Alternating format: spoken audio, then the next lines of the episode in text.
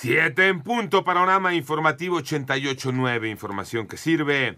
Yo soy Alejandro Villalbazo en el Twitter, arroba Villalbazo. 13 es lunes 12 de septiembre, Iñaki Manero. El Seguro Social afirma que ahora sí, ahora sí habrá dosis, perdón, para menores de un año de edad que presentan rezago en su esquema de vacunación, Moni Barrera como parte de la campaña sectorial para aplicar la vacuna hexavalente en población infantil y protegerlos contra difteria, tosferina, tétanos, hemófilos, influenza que causa neumonía, meningitis, entre otras enfermedades, así como hepatitis B y poliomielitis, el IMSS tiene como meta aplicar poco más de 80 mil dosis en niños menores de un año de edad que representan rezago en su esquema de vacunación. El doctor Enrique Alcalá Martínez, coordinador de programas médicos en la coordinación de unidades de primer nivel de atención, detalló que a partir de octubre y hasta el 25 de noviembre continúa la fase de seguimiento de vacunación y la vacunación se realizará en las más de 1.300 unidades de medicina familiar del IMSS a nivel nacional de lunes a viernes de 8 a 20 horas. En 889 Noticias, Mónica Barrera. Vámonos al panorama nacional. La tarde del sábado, un trabajador de la Comisión Federal de Electricidad fue asesinado a tiros en el municipio de Coyuca de Benítez, en Guerrero.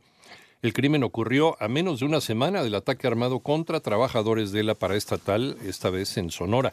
En tanto, el Instituto Nacional de Transparencia, Acceso a la Información y Protección de Datos Personales determinó que el Servicio de Administración Tributaria debe hacer pública la información relacionada con la solicitud de empresa Argos para la condonación de impuestos. Por otra parte, elementos de seguridad localizaron los cuerpos de siete hombres en un camino de terracería en el municipio de Jerez, en Zacatecas. Esto luego de que pistoleros de los cárteles de Sinaloa y Jalisco Nueva Generación tuvieron un enfrentamiento pese a la presencia de militares y guardias nacionales.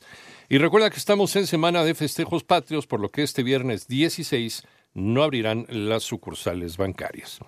Esta semana, el gas licuado del petróleo registró una reducción en su precio, María Inés Camacho. De acuerdo con la tabla de precios máximos aplicables de gas LP a consumidores finales por región y medio de venta, cuya vigencia es hasta el próximo sábado 17 de septiembre, el kilogramo del combustible es de 22 pesos 38 centavos, mientras que el litro es de 12 pesos con 9 centavos. Lo anterior representa una baja de 6 y 3 centavos respectivamente. De esta forma, la Comisión Reguladora de Energía fijó el tanque de 20 kilogramos en 447 pesos 60 centavos, el de 30 en 671 pesos con 40 centavos, mientras que el de 45 kilogramos en 1007 pesos con 10 centavos. Estos costos únicamente se aplican en la Ciudad de México y algunos municipios del Estado de México y de Hidalgo. 88.9 Noticias, María Inés Camacho Romero. Vámonos al panorama internacional. Las capitales de Escocia, de Gales y de Irlanda del Norte ayer fueron el escenario de la proclamación formal de Carlos III como rey de todo el Reino Unido. Esto después del acto inicial que tuvo lugar el sábado en Londres en presencia de las autoridades del país. No es lo mismo la proclamación que la coronación que vendrá unos meses después. En tanto, la planta nuclear de Zaporilla, la más grande de Europa, apagó el último reactor que quedaba en funcionamiento para evitar un desastre nuclear, informa la empresa ucraniana que opera la central ocupada por fuerzas rusas. Y al menos cinco personas murieron ayer tras registrarse un sismo magnitud 7.6 en Papúa, Nueva Guinea, que dañó edificios, provocó deslizamientos y dejó también numerosas personas lesionadas.